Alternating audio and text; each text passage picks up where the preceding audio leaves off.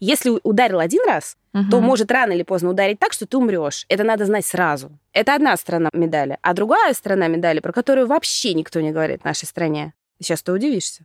Это жесточайшее психологическое насилие со стороны женщины в отношении мужчины. Поясните, адвокат Митрофанова. А что, ты думаешь, ты этого не делаешь дома? Ну,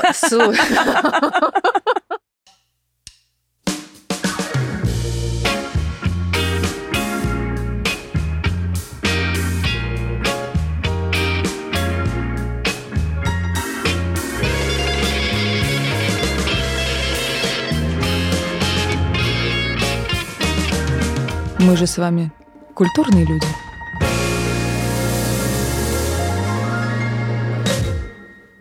Привет! Это «Культурные люди». Культурно-разговорный подкаст для тех, кто не хочет одичать. Меня зовут Ольга, я продюсер и филолог. Здесь, вместе с людьми различных творческих профессий, мы разговариваем о том, как в новой реальности сохранить себя и свой уровень культуры — Обсуждаем то лучшее, что было создано, снято, написано и показано. И что мы будем теперь со всем этим делать. Присоединяйтесь, ведь мы же с вами культурные люди.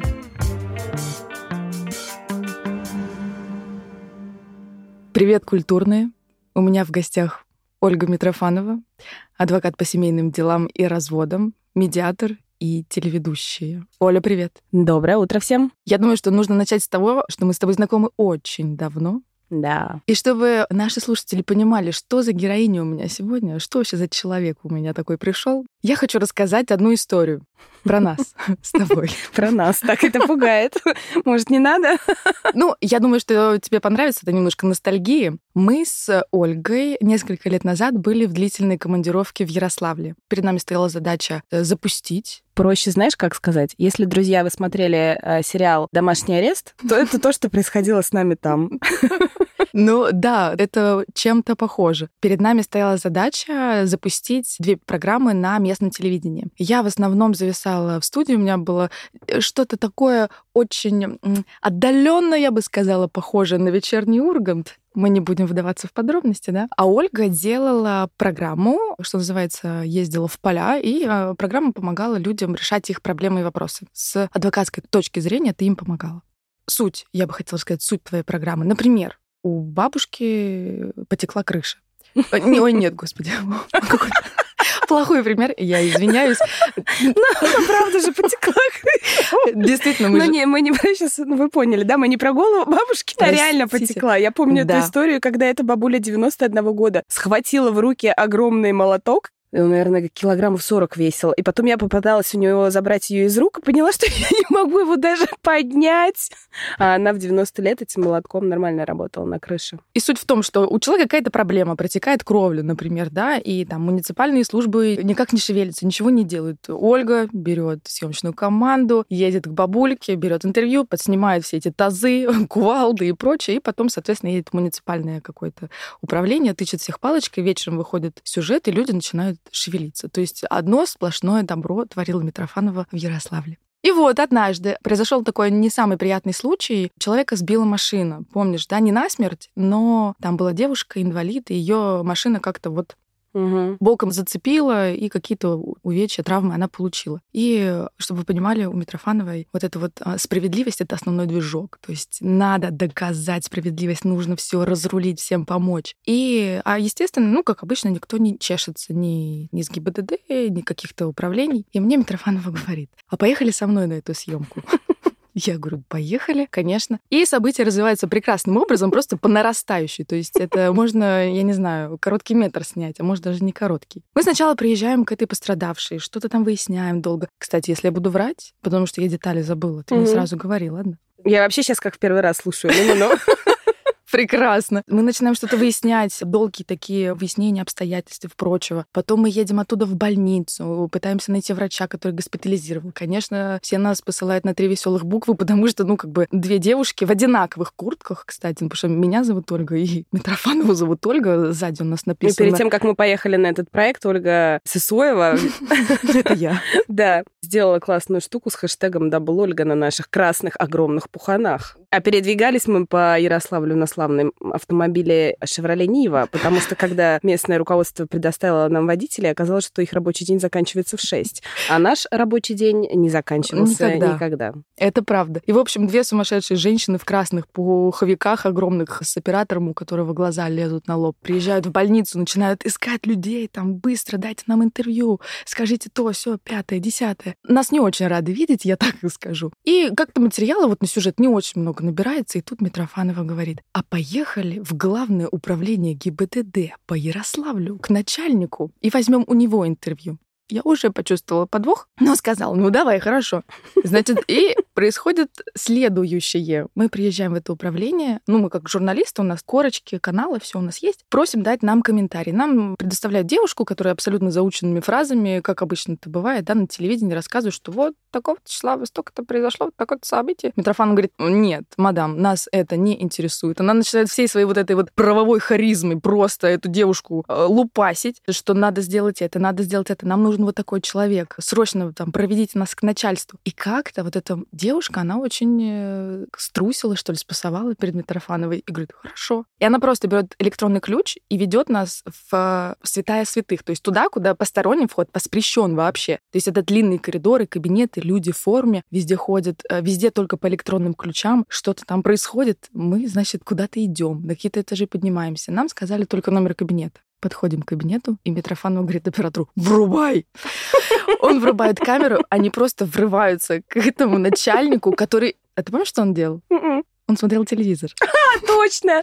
Помню, да.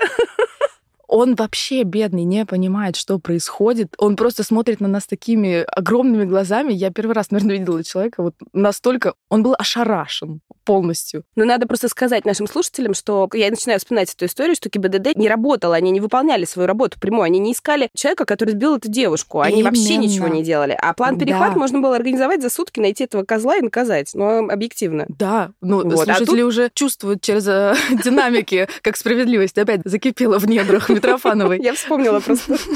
И значит, единственное, что он говорит, что вы здесь делаете? Кто вы вообще такие? И он начинает кричать, звать условно там Иванов, выпроводи их, кто это такие? Начинают сбегаться какие-то люди в форме, и я понимаю, что все, все. У меня уже в голове какая-то каталажка, мы уже сидим с Митрофановой, чефир завариваем. И мы просто даем деру, мы реально натурально бежим втроем. Мы с Митрофановой и оператор, мы просто бежим по этим коридорам, выбегаем, спускаемся вниз на этаж и понимаем, что двери закрыты. Мы не можем выйти, там электронные ключи. Я была в полуобморочном состоянии. Ну, что врать? Я наложила в штаны Митрофанова, понимаешь, по полной программе. И в этот момент сверху по лестнице спускается полицейский в форме. И ты знаешь, это было как в замедленной съемке. Он такой тыдыщ, тыдыщ. Я думаю, ну все, вот, вот оно. вот он конец. А человек просто проходил мимо, он говорит, ой, вам открыть? Я говорю, да. Открывает, и мы просто как пробка из шампанского оттуда пиу, вылетели. Вот, все. Не все, конечно, Представила. но большая часть.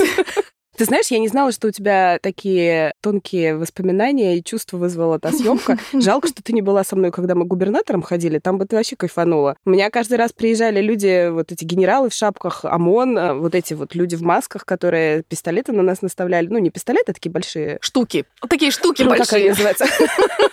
Ну, эти ружья, как они называются. Обрезы. Автоматы, короче. А я выходила вперед в своей этой голубой шубе, помнишь? С удостоверением Конечно. адвоката и говорила, все нормально, работает федеральный канал.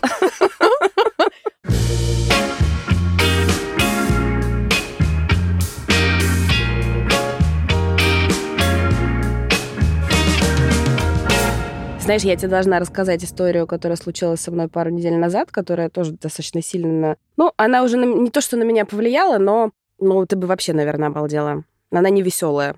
Угу. Ты же знаешь, что я сейчас веду программу «Заступницы» на да. федеральном канале тоже. Я посмотрела выпуск, мне очень понравился. Ты вообще я большая довольна, молодец. довольна этим проектом, да. И это реалитийный абсолютно проект. Мы помогаем людям в решении их проблем. И вот одна женщина, я могу об этом рассказывать, потому что эта информация уже просочилась в интернет женщина обратилась к нам, потому что когда-то давно она связалась пару лет назад с мужчиной, вроде как влюбилась, вроде как любовь. Он гражданин другого государства. И вот, собственно, он вдруг попросил у нее взять кредиты.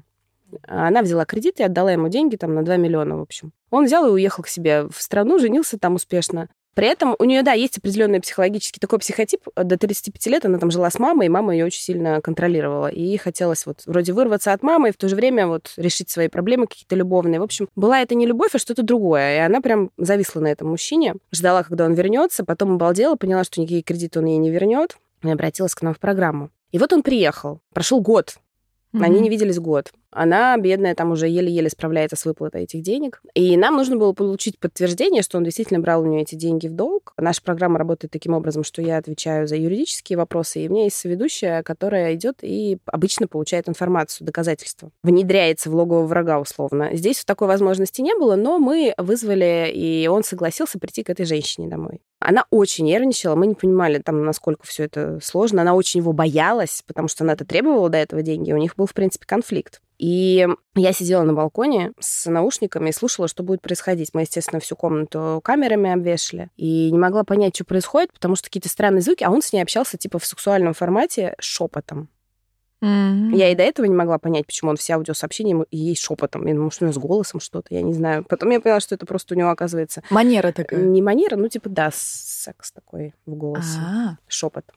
Он шептал ей он все говорит, время. Он шептал, два миллиона, два миллиона, дай мне два миллиона. Ну, вот так реально и было, О, я тебе скажу. Вообще кукушка. Но хуже всего то, что она, видимо, была в таком шоке, когда он пришел. Я не знала, что там происходит. Я сидела на балконе и слушала с оператором и с эм, звукарем. А единственное, что я ее слышала, она говорила, подожди, подожди, подожди. Хотя я ей говорила, если что-то пойдет не так, просто скажи, помогите, и мы выйдем, сразу ворвемся. Короче, оказалось, что он быстро разделся, и, в общем, да. Но мы успели ее в целом спасти, хотя, конечно, она была в очень тяжелом психологическом состоянии. Поэтому твоя история была веселая, моя не веселая, уж прости. Но и вот такое тоже у нас бывает, к сожалению, на съемках. А и... чем все закончилось в итоге? Там есть какой-то финал? Вызвали полицию и возбудили уголовные дела. Но я надеюсь, что по факту мошенничества тоже, потому что в его действиях я лично полагаю, что есть состав преступления, умышленные действия, направленные на завладение чужим имуществом, угу. деньгами. Угу. Но и возбудили дело по факту иных действий сексуального характера, потому что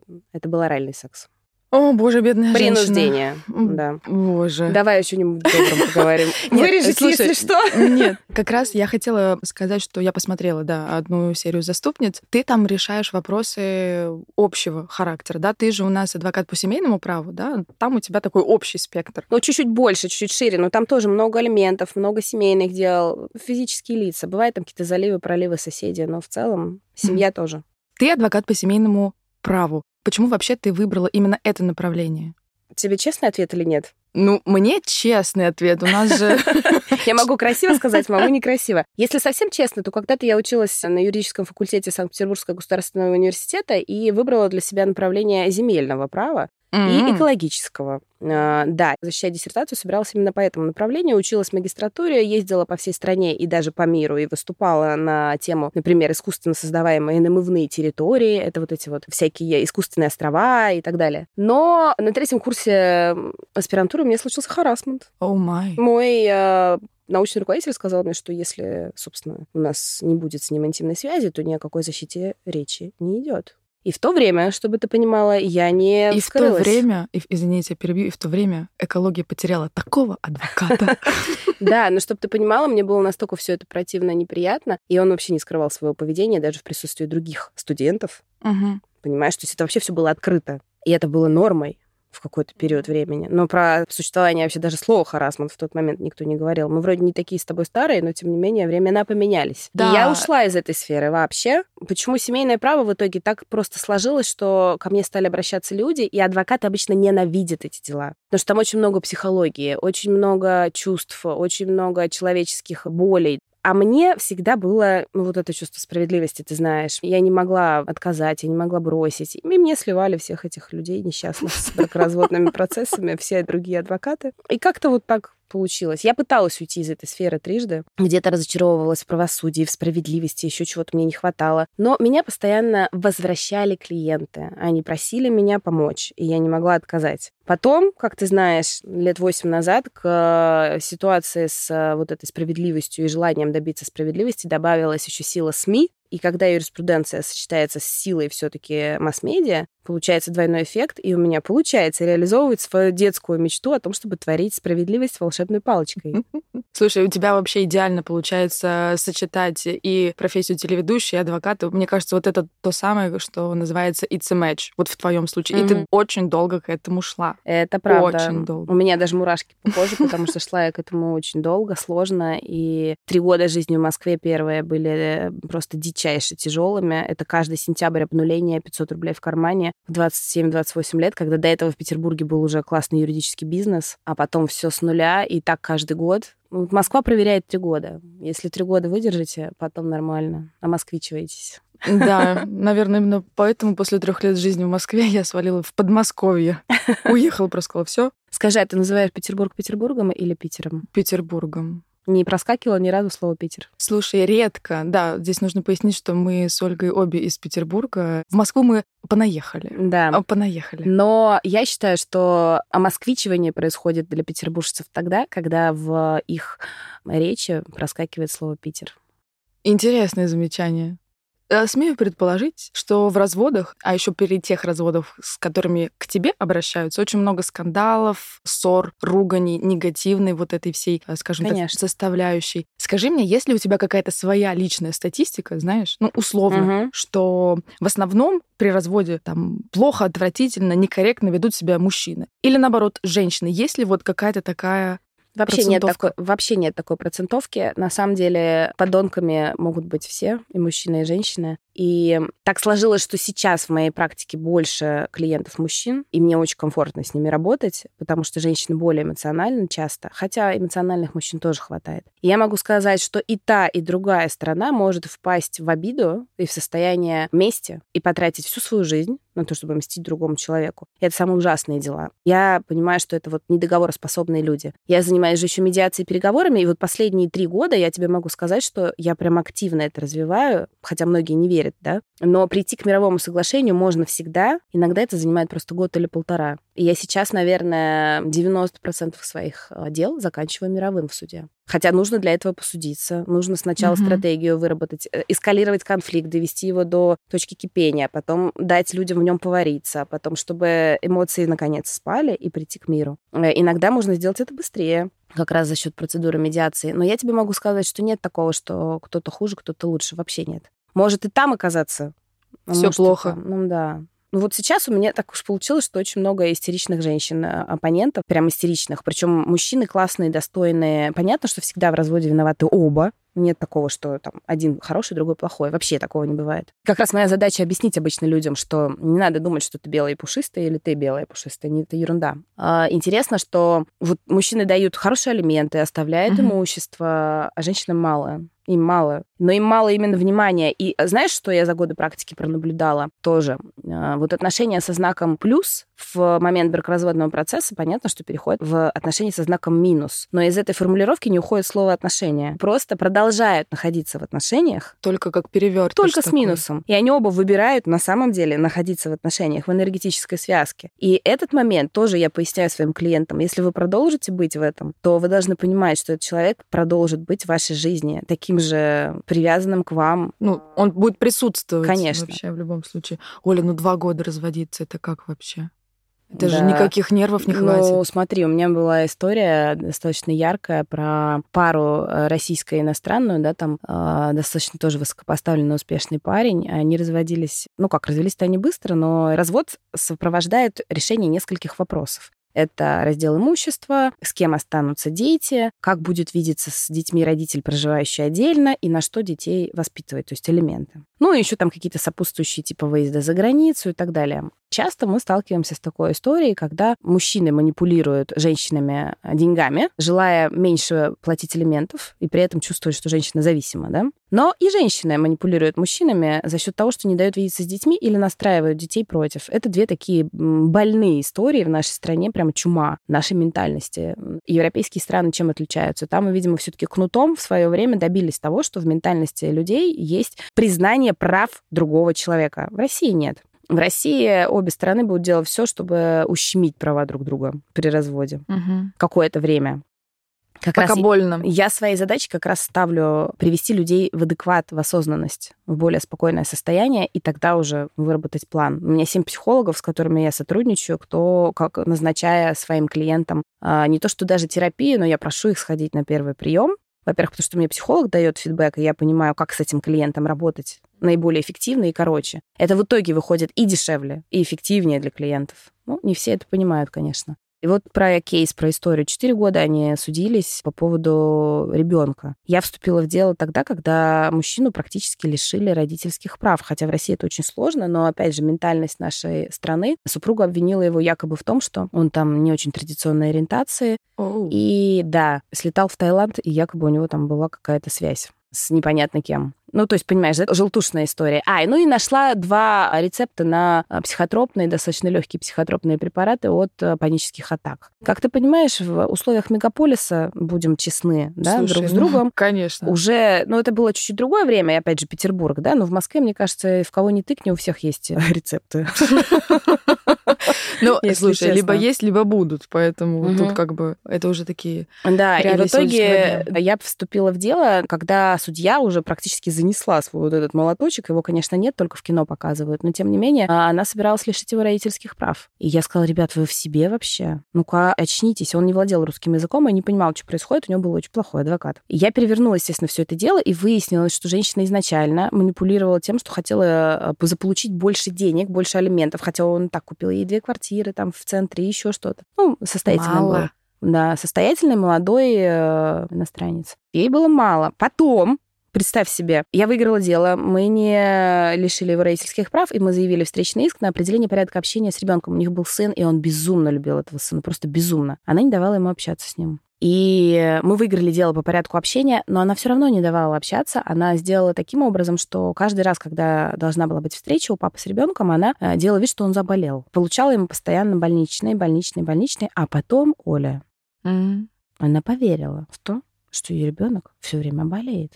Это же этот синдром... Синдром Мюнхгаузена. Да. Ты первый человек, кто его знает. А, извините, я просто же сериал смотрела с таким синдромом. Да. И я столкнулась с этим в своей практике, когда мне пришлось уже бороться с тем, что женщина за года вот этой вот истории убедила себя в том, что, во-первых, у ребенка возникает психический стресс, когда он видит папу. Конечно, возникает, но не потому, что папа плохой, а потому что, ну, мама уже кукушка отъехала, понимаешь? Короче, в итоге, Оля, 4 года я вела это дело. Был огромный кейс в этой истории. Она подключила СМИ, канал Мэш, с которым мы судились, и выиграли дело. Она придумала желтые подробности, а он еще и топ-менеджер. Вот. Но СМИ это все дело подхватили, тем более громкое название статьи, громкий там топ-менеджер, и погнали. Вот он офигел. Его и уволили, в принципе, потом, и он не мог устроиться на работу, потому что это все разбежалось. Мы Конечно. выиграли дело, мы все это удалили из Яндекса, в Гуглов и всего остального, и ВКонтакте. И даже моральный вред там и ущерб взыскали, что было круто, потому что Мэш — это Life News, и это АО News Media, с ними тяжело судиться. Но мы э, выиграли эту историю. Прошел это еще очень год. круто прошел еще год. Мы продолжили судиться. В конечном итоге она у меня приходила в суды вот с такими э, папками, кидала их в пол, рыдала, вырывала на себе волосы. В какой-то момент судья начала понимать, что что-то тут не то. И мы договорились. Мы вышли на мировое через 4 года. Мы подписали медиативное соглашение. Он купил ей все-таки еще одну квартиру за границей на ребенка. И ты знаешь что? В какой-то момент мне показалось, что у них снова романтические отношения. Слушай, ну это, конечно, для меня это супер удивительно, но, может быть, люди вот так развлекаются, может быть, им скучно какой-то обычной жизнью, потому что, наверное, если все таки в отношениях точка и дальше нет какого-то вот этого света в конце туннеля, угу. да, то люди даже через год, даже через два, они разведутся, и они поставят эту точку и пойдут каждый за своей новой жизнью. Ну, иногда нет? Это же созависимые отношения, они кайфуют от этих качелей, у обоих есть определенные психологические свойства, назовем это так, которыми они друг за друга цепляются. У меня есть клиенты, которые разводятся семь раз понимаешь? Вот сейчас у меня клиент развелся, э, ну, семь раз подает заявление, забирают, потом она подает, потом он, потом она, потом он. Они в итоге развелись без меня, потому что ей того и другого я представляла периодически. То от нее подавала заявление и тянула, да, чтобы не развестись, что он просил тянуть, то от него подавала и тянула. То есть, ну, понимаешь, да, утопия. А знаешь, в конечном итоге они это раскусили и сами развелись без меня, а потом э, разъехались и сняли квартиры на одной лестничной площадке друг напротив друга и ходят, живут друг другу.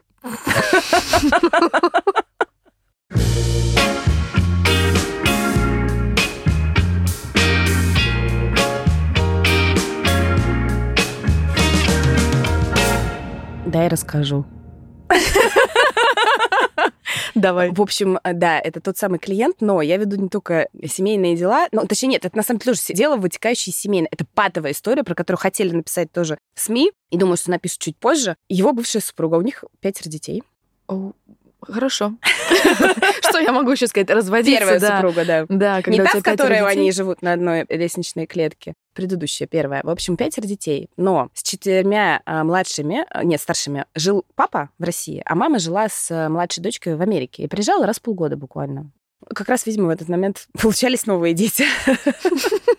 Да, ну и в итоге она подзастряла в Америке, потому что старшей дочке уже было там типа лет пять, то есть пять лет уже не приезжала. И он решил развестись. Она, когда узнала, что он решил развестись, а он содержал, собственно, ее нормально там в этой Америке, а ей это не понравилось. И она приехала, и вот это классический вариант истероидного поведения женщины. Она на меня бросала с пеной у рта. Боже. Да, ну то есть прям совсем такая сложная история. Она приехала и въехала в его квартиру, где он жил с четырьмя детьми. Ну, с младшим ребенком. А он ее выгнать не может. Он такой, ну, знаешь, порядочный. Ну, как бы а мать он... детей все-таки, ну, да, знаешь. Да, да, да, да. А квартиру он снимал у государства, у Москвы, в очень крутом доме. А, задорого, в принципе. Женщина истеричная, начала устраивать там истерики. А там, ну, там министры, не министры, ну, серьезно, высокопоставленные люди живут. Э, и они тихонечко пожаловались руководству, типа, ребят, тут какая-то баба появилась, она в 2 часа ночи орет на детей, нам вообще не нравится, I'm sorry. Попросили удалиться. Расторгли договор, он сказал, ну, расторгли, значит, расторгли. Он, собственно, все подписал, все вывез, выехал с четырьмя детьми. И тут она сказала, что вообще-то с детьми будет жить она, и жить она будет в этой квартире, а он должен за нее платить. Она не согласилась с решением собственника квартиры. Да. Пришла, забрала двоих детей, садик, там школа, не помню, малолетних, и пришла с ними под окна этой конторы, собственно, этого дома, хотя он за забором, и начала рыдать и биться в истерике. Вот называется, что женская стереоидность пробивает стены. И ей дали ключи от этой квартиры. При том, что они даже уже замки поменяли, потому что она и до этого билась. А она въехала, типа на два дня, чтобы она подыскала что-то. При этом у нее в собственности практически на той же улице была другая квартира, но она, как она сказала, маленькая для нее. И в плохом состоянии, потому что там жила раньше няня, и она ее типа разбила. Ну, понимаешь, да? Проблема у женщины. Итог истории, знаешь, какой? Женщина два года прожила бесплатно в огромной пятикомнатной квартире в центре города. Ее не могли выселить, кроме как по решению суда. Они подали в суд иск опека, прокуратура, кто угодно. Бывало, она баррикадировалась, бывало, она просто не выезжала. Это еще, понимаешь, да? Все культурные люди, у нас же культурный подкаст э, конечно, э, о конечно. культурных людях. И культурные представители города Москва э, не могли прийти и вытащить женщину насильно, да? Хотя могли бы, по идее. Они пытались Они не договориться. Обратились. Они пытались не договориться, медиацию провести. Но, к сожалению, эта женщина абсолютно не медиабельна. В итоге Следующий иск прилетел о взыскании неосновательного обогащения за то, что два года женщина прожила в этой квартире. И эта сумма примерно 4 миллиона, там больше. Угу. Но к солидарной ответственности привлекли и моего клиента, то есть ее бывшего супруга. А это почему? Потому что они решили, что она незаконно, во-первых, туда вселилась, хотя мы и проигнорировали сначала тот факт, что они сами им дали ключи. И ты знаешь что? Я проиграла первый суд в первой инстанции и даже апелляционную инстанцию в Мосгорсуде. Я догадываюсь, что, наверное, потому что они понимали, что с женщиной они ничего не взыщут, а с э, моего клиента можно. Он все-таки более состоятельный. А так как на той стороне был город, они поддерживали, наверное, город. Но недавно в кассации я сломала это решение. И вчера оно поступило назад в районный суд для того, чтобы повторно изучить все обстоятельства дела. И суды апеллировали, знаешь как, что якобы раз там дети жили, то это же его дети. Угу. Значит, все-таки у него возникло неосновательное обогащение. Типа он физически должен был детей оттуда забрать, если он был против. Понимаешь, да? Боже, как это все сложно. Удобная позиция с одной стороны, это все сложно распутывать, а внутри, наверное, это действительно очень удобно. То есть есть какие-то вот эти лазейки, как вот эта женщина сделала. Ты представляешь прожить? Представь, да, люди мучаются не могут, ну, ну нет жилья. А тут она конечно. прожила в офигенном доме в центре Москвы два года на 4 миллиона. Жилищный Просто вопрос. пробивала лбом своей наглостью, своей вот этой вот, она спокойно жила, там ходила, все. В итоге ее выселили с приставами. И она, наконец-таки, улетела в ту самую Америку. И ты знаешь, у меня вот отсюда сразу вытекает вопрос. Правильно ли понимаю, что у нас наверное, как и везде, государство защищает женщин, ну, в первую очередь, всегда при вот э, разводе, разделе имущества, разделе детей. Правильно я понимаю? И что всегда суд, Mm-mm. М-м. закон Mm-mm. М-м. на стороне женщин? Неправильно. Ты вообще, откуда, откуда у тебя вообще такое понимание? Ну, так как я далека от правового вообще поля. Вот знаешь, часто ко мне приходят клиенты вот с такой вот идеей почему-то, что если женщина родила детей, то, значит, ей что-то должно достаться. Да, Нет, а самое детям, интересное, кстати. что и женщины так думают. Классическая фраза «да я тебя без штанов оставлю». Вот это вот. Это кто кому говорит? Ну, обычно женщина мужчине, который там либо пытается развестись. Сейчас вот у меня частенько некоторые мужчины женщинам говорят, пришла в трусах и уйдешь в трусах.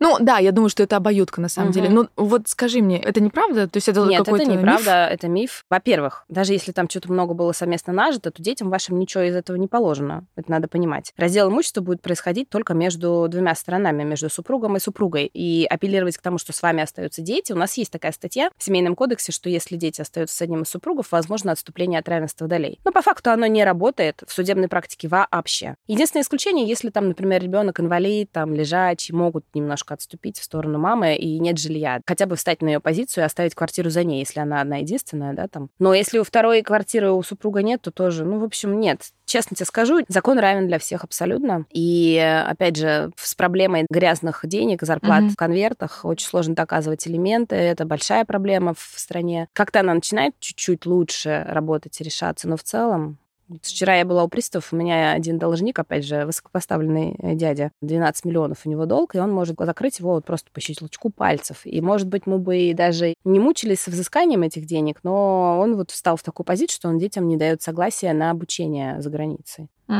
А, Но при этом и не общается с детьми, они уже выросли. Понимаешь? Вот, э, знаешь, э, желание людей манипулировать другими людьми безгранично оно. Оно просто безгранично. Когда в руках есть какие-либо инструменты, то искушение начать манипулировать, мне кажется, огромных размеров, конечно. Понимаешь, для них в этом и есть жизнь как ни странно. Гармоничное, тихое, комфортное существование, к которому мы все стремимся, как идея, это классно, но скучно. И это возможно тогда, когда мы уже прям по-настоящему устали от э, американских горок, которые сами себе выбираем. А вот я тоже всю жизнь выбираю эти американские горки, я от них устаю, выматываюсь, в какой-то момент понимаю, что хочется пожить спокойно, а потом опять все равно возвращаюсь. У меня они стали уже не такие крутые, не такие высокие, слава богу. Ну, так, конечно. Уже силы не те. Уже не могу, 40 ОМОНовцев уже сложно. Уже самое страшновато. Но в целом, ты права, желание манипулировать, играть в эти игры, делать многоходовки, это факт. Людям очень нравится. И, конечно, в семейном праве, тебе честно скажу, на первое место выходит психология. Вот эта вот шахматная партия в психологию. Мгм. Кстати, мне кажется, у тебя уже настолько большой опыт. Сколько у тебя лет практики? Ну, вообще... э, Около 20, мне кажется, нет? Сейчас 15? я вспомню, мне будет скоро 35. А, Статус я получила в 21 адвоката, как самый Очень молодой рано, адвокат, да. Но работать я начала в 17. Ну, около 20 лет, грубо Да, говоря, да. скажем. Боже, что господи, какой ужас.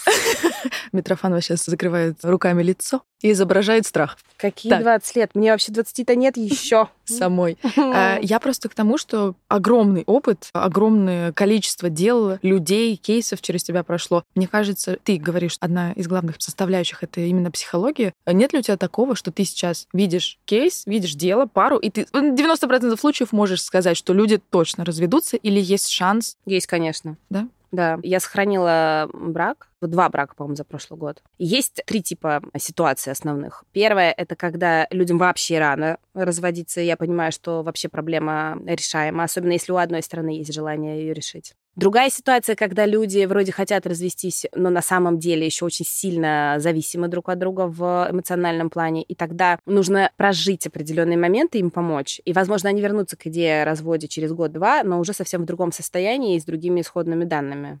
И бывает, когда прям надо бежать и уходить. Третья ситуация, когда домашнее насилие. Это тяжелые дела, я их особо не беру, потому что там должны работать профессионалы. Женщина, как правило, если это женщина, то из домашнего насилия тяжело очень самой выбраться. Там основная работа психологов. Кстати, да, вот у меня еще был вопрос, были ли у тебя случаи с откровенным вот харасментом, абьюзом или домашним насилием, что ты вела? Именно чтобы я вела, видишь, опять же повторюсь, они слишком тяжелые и эмоционально, и энергетически, и по времени затратные. Здесь должна работать команда. Есть несколько хороших центров. Я считаю, что они суперпрофессионально работают и часто бесплатно для женщин. Обычно у них нет денег платить. И это прям выбор, знаешь, жизненного пути быть в этом. У меня вот сейчас, знаешь, была девочка, у нее супруг, высокопоставленный товарищ в министерстве, трое детей. И вот она приходит, она вот уже прям анорексичка, и рассказывает, как он там иногда злится, ну, может махнуть рукой, и она там в стенку отлетит нечаянно. Боже. Но он же не виноват. Это же она его провоцирует, понимаешь, говорит она мне. А я начинаю расспрашивать вообще, о чем что она хочет, как она будет дальше двигаться. Она пришла там проконсультироваться. Я понимаю, что там жесткое домашнее насилие, девчонка вообще на тонком. Двое детей у них тогда было. И она хотела понять вообще там элементы развод. Но он хорошо зарабатывал, но там были нюансы, что это тоже нужно было доказывать. Угу. Я объяснила, как. Ей супер страшно. И в то же время я вижу в глазах, что она никуда уходить-то и не собирается. Я начинаю ей говорить, что вот есть центр, ты не одна, есть центр помощи женщинам, попавшим в трудную жизненную ситуацию. Потом есть насилие.нет. Они там вроде как признаны иностранными агентами, но, но они же заявляют там какие-то свои позиции. Но тем не менее, они работают достаточно эффективно в плане того, что они дают бесплатную помощь женщинам. И иной раз нужно вытащить именно из пространства человека минимум на месяц, чтобы он пришел в осознанку. И они даже дают квартиры.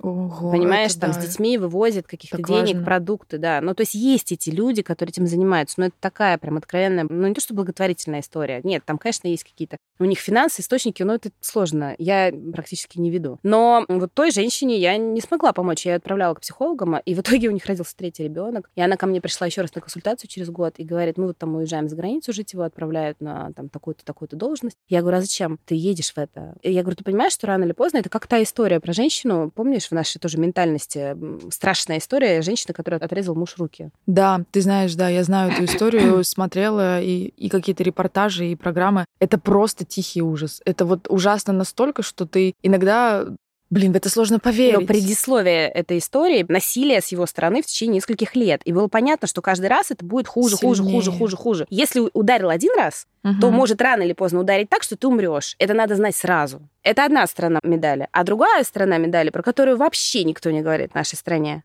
Сейчас ты удивишься. Это жесточайшее психологическое насилие со стороны женщины в отношении мужчины. Поясните, адвокат Митрофанова. А что, ты думаешь, ты этого не делаешь дома? Ну, Нет, ну подожди. Делаю, но не жесточайше. Все мы, конечно, в отношениях некие манипуляторы. Да, это понятное дело. Но смотри, Оль, физическое насилие и, наверное, вот манипуляции, да, это разные вещи, нет? Или, или все-таки это... женщины чаще подвержены истории с э, психологической тиранией, и она, она жестче... Ну, э, нельзя сказать, что хуже, да, там, когда бьет физически или психологически, давит, да, именно тирания, деспот, э, вот это вот все. Часто там женщины и кончают самоубийством в жизни, еще что-то. Угу. Ну, в общем, тоже такая тяжелая тема. Не особо веду эти дела, еще раз повторюсь, потому что там залог успеха не в адвокате, а в человеке, психологии и угу. в команде людей, которые эффективно умеют в начале человек должен принять решение. Вот если ко мне приходит человек, который принял решение, и такое тоже бывает, а другая девочка была два года назад, пришла, проконсультировалась, очень боялась. Там психологический абьюз, давление, тирания, зависимость. Мужчины любят создавать зависимое состояние. И она два года с терапевтом готовилась к тому, чтобы уйти. Она готовилась. Два года. Я дала ей человека, она готовилась. И вот эти люди иногда возвращаются. Вот сейчас она ко мне пришла и сказала, я готова. Понимаешь? Фантастика. И, и мы начали процесс ей так страшно, ее вот так колбасит, она приходит, ты понимаешь, я говорю, ты ничего не теряешь. И та, и та девочка врачи, чтобы ты понимала, одна кардиолог, ее хантили на работу после кучи декретов сразу на 150.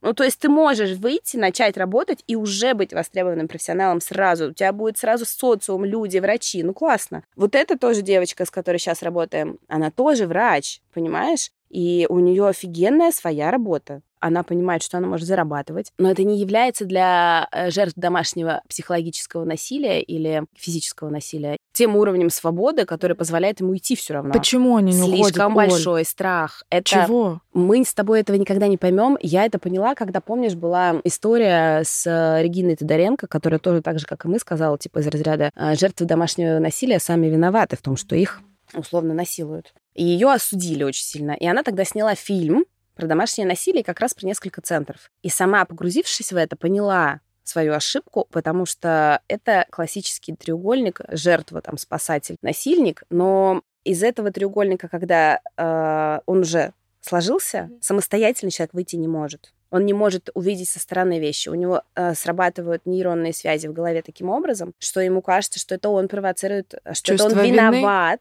в том, что его бьют. И ты удивишься, но очень много людей могут попасть в эту историю. Очень много людей. При этом те же самые мужчины или те же самые женщины, выйдя из этих отношений, в других могут вообще не быть ни насильниками, ни жертвами.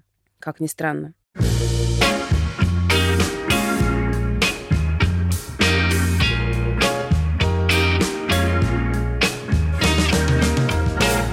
Ольга э, Митрофанова, э, дорогая моя, у нас есть, знаешь что, у нас есть вопросы от слушателей. Mm, я, здорово, да, обожаю вопросы от да, слушателей. это интересно, потому что я первый раз сделала такую штуку в соцсетях, что сделала объявление, у меня mm-hmm. будет адвокат по семейным делам, давайте кидайте вопросы. И выбрала четыре самых интересных. Это все цитаты, Поехали. Анонимный, анонимный подписчик спрашивает, что делать, если бывший муж преследует и угрожает, но физически ничего не делает?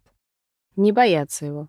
А, ты же понимаешь, что бывает такая степень вот этого вот преследования угу. и психологического тоже давления угу. и насилия, угу. когда человеку кажется, что вот я сейчас дам совет, который вообще не очень юридический. Давай. Смотри, у меня была история, и мы даже снимали ее в качестве пилотного выпуска нашей передачи. А, была история, когда муж преследовал реально жену и, и маму, караулил около дома, сидел в машине, психологически давил. Вот-вот мы э, с точки зрения закона ничего не можем сделать. Вызываешь полицию, они говорят, ну, уже вас не убивают, просто сидит в машине. Мы же не можем ему запретить сидеть в машине. Доходило до того, что, например, да, он приезжал и ей дверь входную замазывал специальным строительным цементным клеем, который взломать они не могли две недели, чтобы попасть в квартиру. А, ну, такой пример, да. Потом что еще он делал? Он получил решение о порядке общения с ребенком. И, например, доказывая своей бывшей жене, что он типа крутой чел, выпивал, ставил ребенка трехлетнего на переднее сиденье автомобиля, ставил непристегнутого, разгонялся и одновременно снимал видео. И говорил, да мне ваши законы, ага, вообще не писаны. Кошмар. Понимаешь, да? И всегда он проскакивал на тонкой грани, так, не как, ну, административочка, ну, еще что-то. При этом у них там завод в Подмосковье, ну, завод на брата, а у этого, типа, элементы 5000 рублей платят. И вот этот человек, он поставил задачу в своей жизни испортить жизнь ей. Извести. Это его задача. И тогда я ей честно сказала, тебе надо уехать. И она уехала вместе с ребенком за границу. Он сейчас до сих пор в розыске, там еще что-то она, еще что-то. Но мы эффективно тоже эти вопросы решаем. Но она уехала. И иногда бывают и такие ситуации, когда нужно поменять место жительства. Альтернативный вариант — найти авторитетного человека для этого товарища, да? Для диалога. Для правильного диалога, да. да. Найти его больные точки, понять, что для него важно, изучить его врагов, то есть это те советы, которые, наверное, я как адвокат не очень могу давать, но они зато жизненные и правильные, да, но решение этой проблемы будет лежать быстрее и эффективнее не в совсем в юридической плоскости. Угу. Либо, ну, если по классике, то записывать угрозы на аудио, расшифровывать, дальше делать нотариальный протокол осмотра письменного доказательства, обращаться в полицию по факту угроз, которые вы воспринимали реально, ходить по местам, и так далее, да. ну, то есть это еще очень тяжело все качать начать. Иногда бывает, э, срабатывает, но очень редко. Показывать зубы. Всегда, когда есть преследователь, человеку нужно показывать позицию силы и не бояться его. Вот как только вы встанете в позицию силы, он уйдет. Но нужно эту позицию силы проявить. Ты знаешь, мне кажется, мы все можем стать, ну, так или иначе, э, жертвами какого-то психологического насилия. Я сейчас вспомнила, что у меня была не настолько, естественно, страшная история, но тоже неприятная. Я как-то еще до замужества сидела в Тиндере. Из этого замечательного приложения я буквально... Я действительно с одним человеком сходила на свидание, но с одним еще переписывалась. Да ладно, а что так мало-то? Ты что? Ну вот так сложились Не что ли? Спасибо. Вот, вот они, друзья. Короче, и с одним переписывалась. И мы уже обменялись телефонами, мы переписывались, и вроде все по переписке окей. И мы договорились встретиться, а у меня в последний момент, что, ну как в последний момент, условно, вечером мы должны встретиться, а я с утра ему пишу, уважаемый человек, у меня такие-то, такие-то обстоятельства, давай перенесем. И получаю невероятно неадекватную реакцию mm-hmm. на это. Из разряда, да кто ты такая, я тут все подготовил, а ты вообще... В общем, супер агрессивную и неадекватную. Я вообще первый раз с таким, наверное, столкнулась. Я, я даже ничего отвечать не стала, все заблокировала везде и забыла. Угу. И уже вечер, я уже сижу дома, своими делами занимаюсь, и тут происходит нечто. У mm меня начинает звонить телефон просто без остановки и приходить сообщения на WhatsApp. mm Странное содержание, что типа, ну ты сейчас сразу поймешь, «А, сегодня свободны, а сколько стоит час? Я вообще ничего понять не могу. Я, когда беру трубку, там какие-то мужчины, когда я начинаю спрашивать, кто это и откуда они взяли мой номер, они кидают э, телефон. И через, наверное, какой-то там минут 10-15, потому что это не прекращающаяся история. То есть ты не можешь ничего Все-таки востребовано.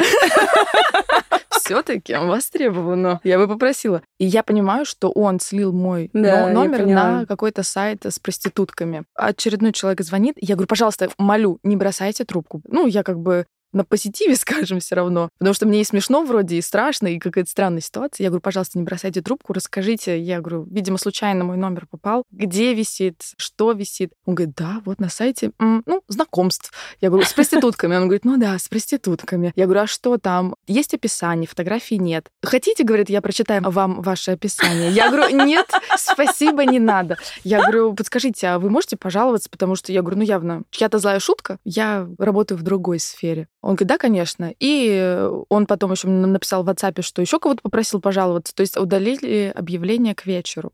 Но вопрос, это, понимаешь, у меня такая позиция и реакция. Я написала пост в соцсети, типа, ха-ха, ха-ха, посмотрите, я теперь вот такая вот всю жизнь хотела стать, и вот наконец-то фортанула. Мы посмеялись и забыли. Но осадочек-то все равно остался, и это все равно, мне кажется, такое психологическое насилие, что кто-то без твоего ведома может взять твои данные куда-то выложить. Ну, вообще, не психологическое ну, насилие, знаю, это уголовно наказуемое деяние, так-то распространение Серьезно? твоих личных данных. Ну, что-нибудь можно было бы, конечно, да. Ну так, хотя бы покачать. Но да, спасибо, что ты сказала, потому что я понимаю, что насколько мы, ну, условно, не защищены в такой момент. Да. Понимаешь, ты общаешься с человеком, ну, у него с головой реально не в порядке, это же надо было запариться. Но ты защищена в том плане, что ты в состоянии отфильтровать адекват и неадекват. А бывают люди, вот в том числе в той истории, как я рассказала, где девушка кредит брала и отдавала деньги мужику она не была не в состоянии отфильтровать адекват и неадекват. И таких очень много, конечно же.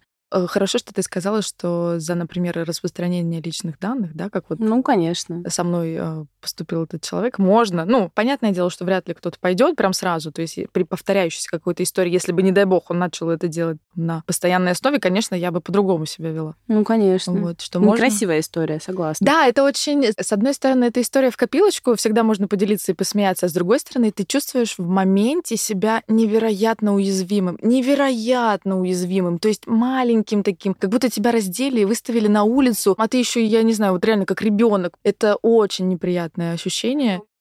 Значит, второй вопрос у нас от э, Натальи из Москвы. Звучит так. Гражданское партнерство как социальный институт в России возможен? Я думаю, что это, знаешь, имеется в виду, что это среднее между сожительством и официальным браком. Угу. То есть мы же все знаем, что если люди не в браке, они не существуют для государства. Ну, вот, конечно. Например... Конституцию все принимали недавно. Ха-ха. Что такое семья?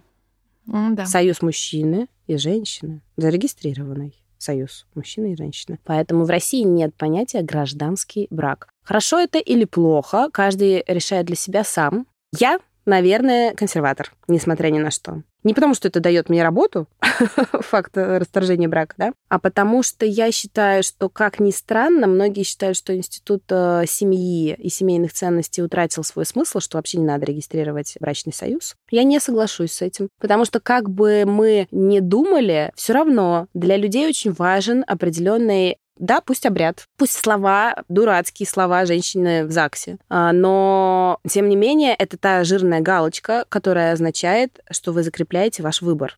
Психологически это супер важно. И более того, это порождает юридические последствия. Это честность. Это психологическая честность сторон друг с другом. Если вы хотите манипулировать, друг друга немножко обманывать, использовать, ну, это ваш выбор. А вот если вы хотите играть в все-таки в честную игру, а мне кажется, что по-настоящему счастливым можно быть только тогда, когда ты играешь в честную игру. Да, 100%. жизнь можно играть. Ну, да, можно жить играя, да, но честно. Угу. И кайфовать от этого. Честность – залог успеха. И эту дорогую вещь, самую, пожалуй, дорогую вещь в жизни, позволить себе может очень мало кто. И, на мой взгляд, институт все-таки семейных ценностей, брачных союзов, он призван сохранять эту честность. И я руками и ногами за. И говоря про сожительство и гражданский брак, если вы выбираете это в нашей стране, значит, будьте честны сами с собой, что у вас не будет юридических последствий в виде раздела имущества, претендовать на что-то. Значит, вы боитесь вашей второй половинки сказать, что вы хотите перейти на новый уровень отношений, который породит эти юридические последствия. Значит, это нечестно. Либо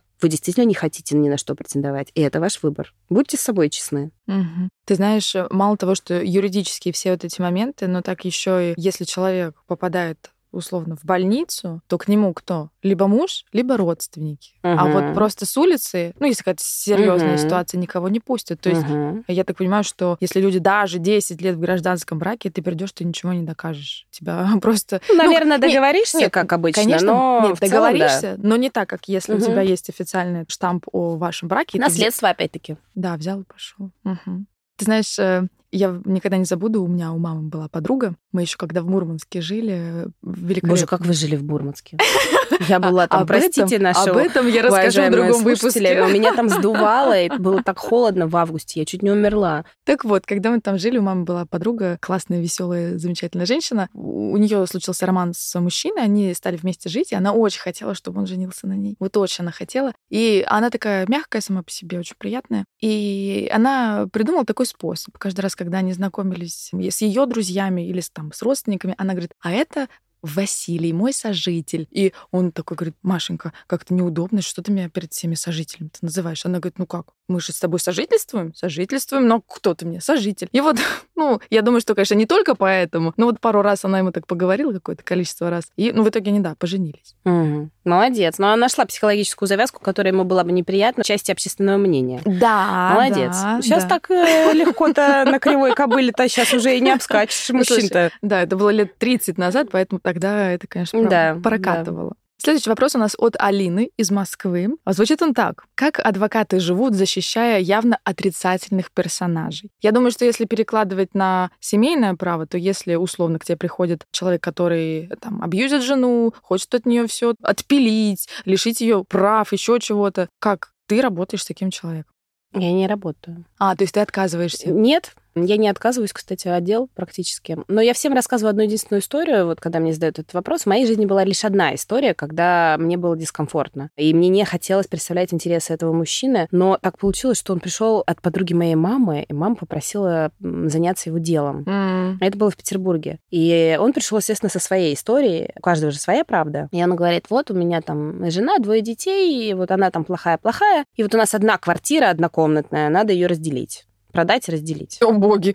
А, или даже не так, не продать и разделить, а я внес туда какие-то деньги от своего добрачного имущества, и я хочу эту квартиру забрать там себе, а они там пусть разбираются, как хотят. И я сижу и понимаю, что я-то знаю, как по закону это сделать реально, как выиграть ему дело. Но ситуация это не фонтан, понимаешь? Мягко а, естественно, говоря. там мамы все за сыновей и так далее. Я думаю, ё-моё, что ж делать-то? И мне уже не соскочить. Я пообещала, что я возьму дело. И уже соглашение подписала. Прихожу в суд, и там женщина тоже сидит. Рыдает, говорит, ну что мне делать? У меня двое детей, он козел, у него новая женщина, и она уже беременна. А он говорит, а мне-то куда женщину беременную вести? Вот. А ты, козлина, сама виновата, что ты меня довела до того, что я вот ушел. ушел, да. И вот типа там у кого какая правда. Неважно, у кого какая правда. На мой взгляд, все-таки, если э, дети есть, то квартира, конечно, должна оставаться у того, э, кто живет с детьми при расходе. Ну, а мужчина в состоянии заработать, на мой взгляд. Сексистский подход, но тем не менее, наверное.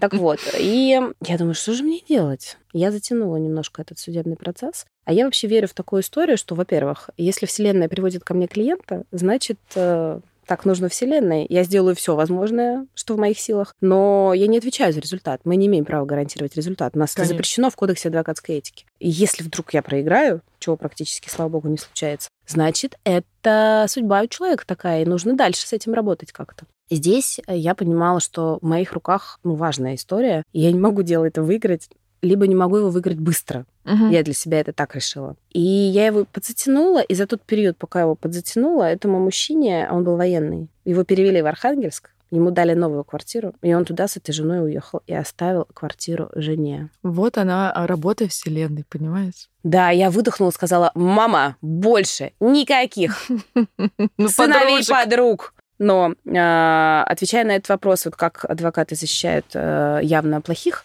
ну нет же явно плохих. Ну даже в этой ситуации у этого мужчины была своя правда. И мужчина, который, возможно, послушает подкаст, скажет, ну что это за фигня, что это за адвокат вообще, который так имеет право вообще на себя натягивать такую историю. Да это вообще основание для лишения статуса так-то, если что. Было бы.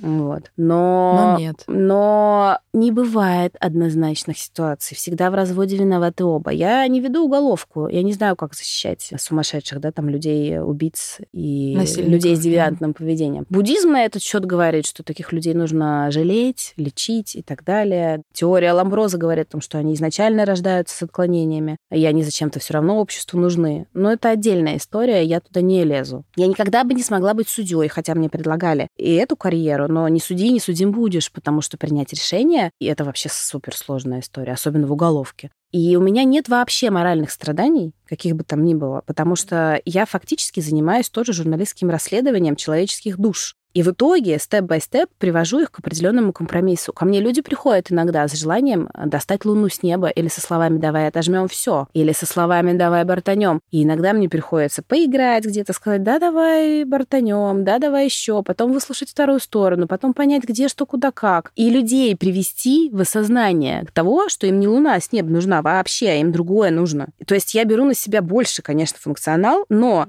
если совсем честно, как миссия, если бы я просто по законами занималась, бумажки перекладывала, таких адвокатов их миллиарды. И они никому, если честно, не нужны. Это как раз те плохие адвокаты, которые вообще не видят целиком картинку. Здесь, конечно, я не принимаю никогда решений за своих клиентов. Вот у них фонарик высвечивает только один маленький кусочек в темном пространстве, а я их фонарик расширяю как минимум в несколько раз. Прожектор. Да, чтобы увидеть гораздо больше возможностей, обстоятельств и вообще жизненных решений каких-то. Из любой проблемы есть 3-4 минимум решения. Угу. И вот это нежелание взять ответственность за себя. Вот когда ко мне приходит клиент, и он говорит, там, хочу луну с неба. Я говорю, а теперь мы садимся на первой, наверное, или второй встрече. Я говорю, смотри, я должна тебе сказать палитру возможных вариантов. Я тебе говорю худший вариант, говорю наилучший вариант. Самый худший для тебя вариант будет такой-то. Я с тобой буду работать тогда только, когда ты морально будешь готов к худшему варианту и готов или готова взять на себя ответственность за то, что этот вариант худший произойдет. И только когда мне человек говорит, я готов, я говорю, хорошо, работаем. И, как правило, этот худший вариант не наступает. Ну, если честно, никогда. Но морально человек должен быть к этому готов, чтобы это не было для него таким потрясением, чтобы он потом в депрессию не в ушел на года. Вышел. Да, да, да, да, да. И тут, ну, не бывает плохих и хороших. Ну, не бывает,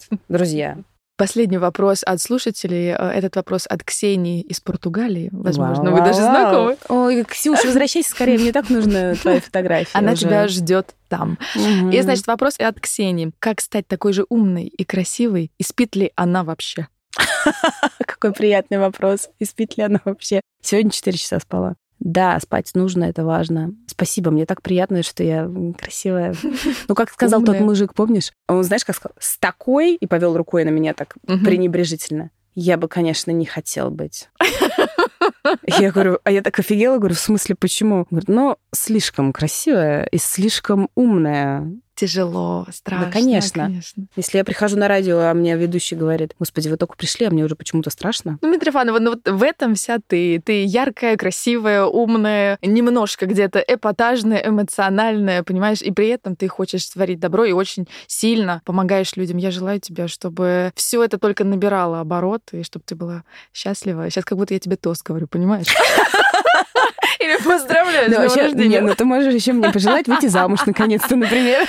И желаю тебе выйти замуж. Успешно. Успешно. Успешно. И не развестись. И успешно. Спасибо тебе за этот эфир. Спасибо тебе, что позвала.